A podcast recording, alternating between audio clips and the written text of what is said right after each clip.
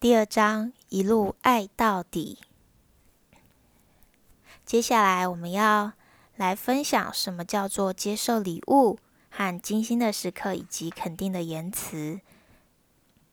爱之语是接受礼物的人常常会想确定他们生命中的重要的其他人是不是真的对自己有所认识，即使不在身边，这些人是不是也会常想到自己？礼物呢，就是这种具有爱的象征，而且里面蕴藏着好礼物。这些爱好礼物者切切寻找的答案，一份美好的礼物传递出来的讯息就是：我认识你，我一直都有注意到你，我细心的在学习关于你所有的事情，而且这份礼物就代表我了解你。收到的礼物不仅能够让他们听见爱的讯息，也能够更更能够因此感受到和体会到对方的爱。如果你的亲密伴侣的爱之语就是接受礼物，他们很有可能会透过赠送礼物的方式来向你表达爱意。他们也会经常送你礼物，特别是在对两个人关系有特殊意义或是纪念价值的时刻，更是如此。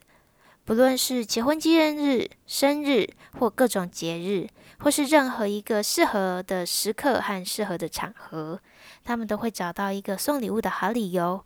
当然喽。他们平时就会细心的观察你喜欢做的事情，爱吃什么，喜欢收集什么，或是曾经去过哪里，或是准备要去哪里。他们所送的礼物象征着他们对你生活种种细节的留意。然而，他们对你也有相同的期待，虽然不见得会直接说出口，但是他们心里会想知道，那你送我的礼物在哪里呢？好消息就是。礼物的价钱高低并不能反映礼物的价值。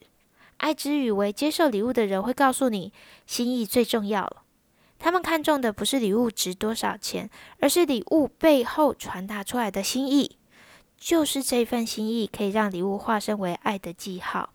不论对方透过礼物传达的心情是什么呢，都能够回答这些人心中的大哉问，那就是：你真的认识我吗？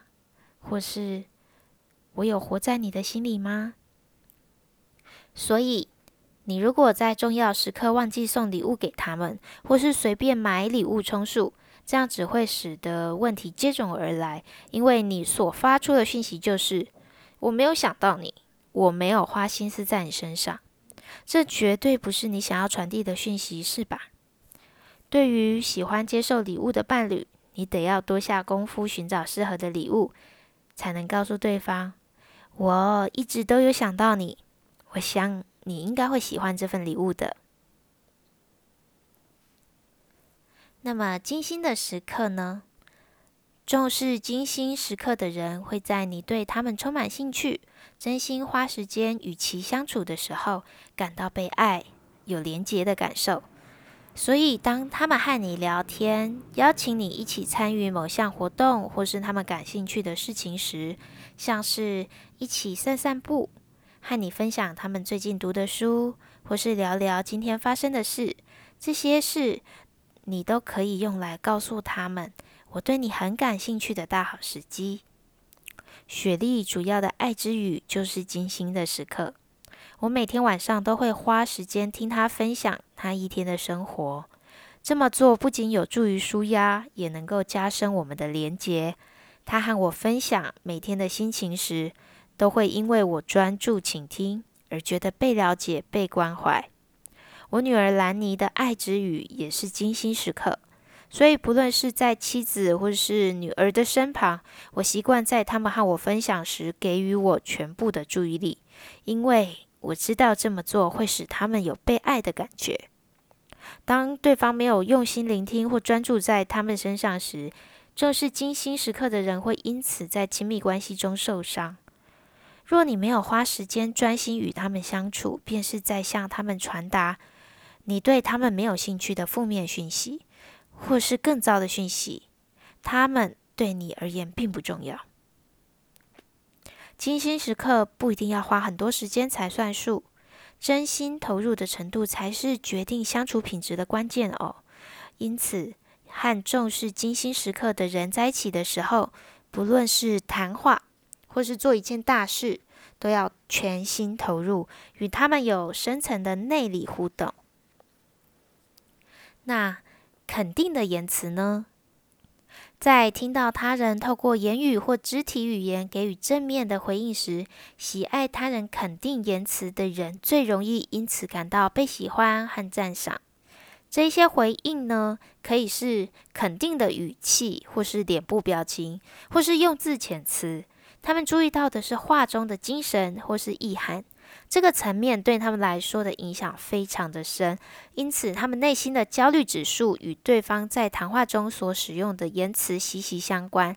一句简单鼓励的话就可以为他们带来安全感和连接。正面的话语能够将爱输送到他们里面。当人透过言语向他们表达喜爱之情时，会让他们因此变得放松下来。相反的。当对方的话语或是回应变得负面或带有批评意味时，喜爱肯定言辞者的内在焦虑感也会因此升高。负面的话语、批评或是愤怒的字眼，会对他们造成伤害，让他们不得不保护自己，免于更多的伤害。有一些人会因此退缩到保护壳中，有一些人呢，则是用讽刺和负面的话语来回击，以求自保。那么，若需要给予这样的人一些建设性的批评或是指正的时候，该怎么办呢？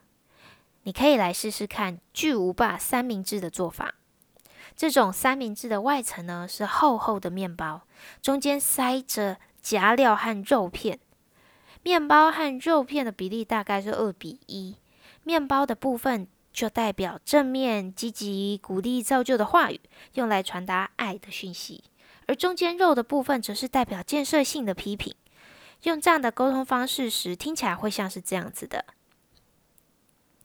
嗯，我我得告诉你一件事情，在这件事情以前，我想要你知道，我非常非常的爱你，你对我真的非常非常的重要。你正在做的那件事情，快把我逼疯了，请你不要再继续那样。虽然说我这么讲。但是我要你记得，我真的是非常非常全心爱你。虽然你这么做，但是我仍然还是全心爱着你。使用巨无霸三明治的沟通方式，可以在谈话的过程中透露出肯定的话语。将这些人的油箱加满油，重复传达“我爱你，我爱你，我爱你，我爱你”的讯息，会降低他们内在的焦虑，并且带来安全感。即使是在对他们表达不满的时候，也能有一样的效果。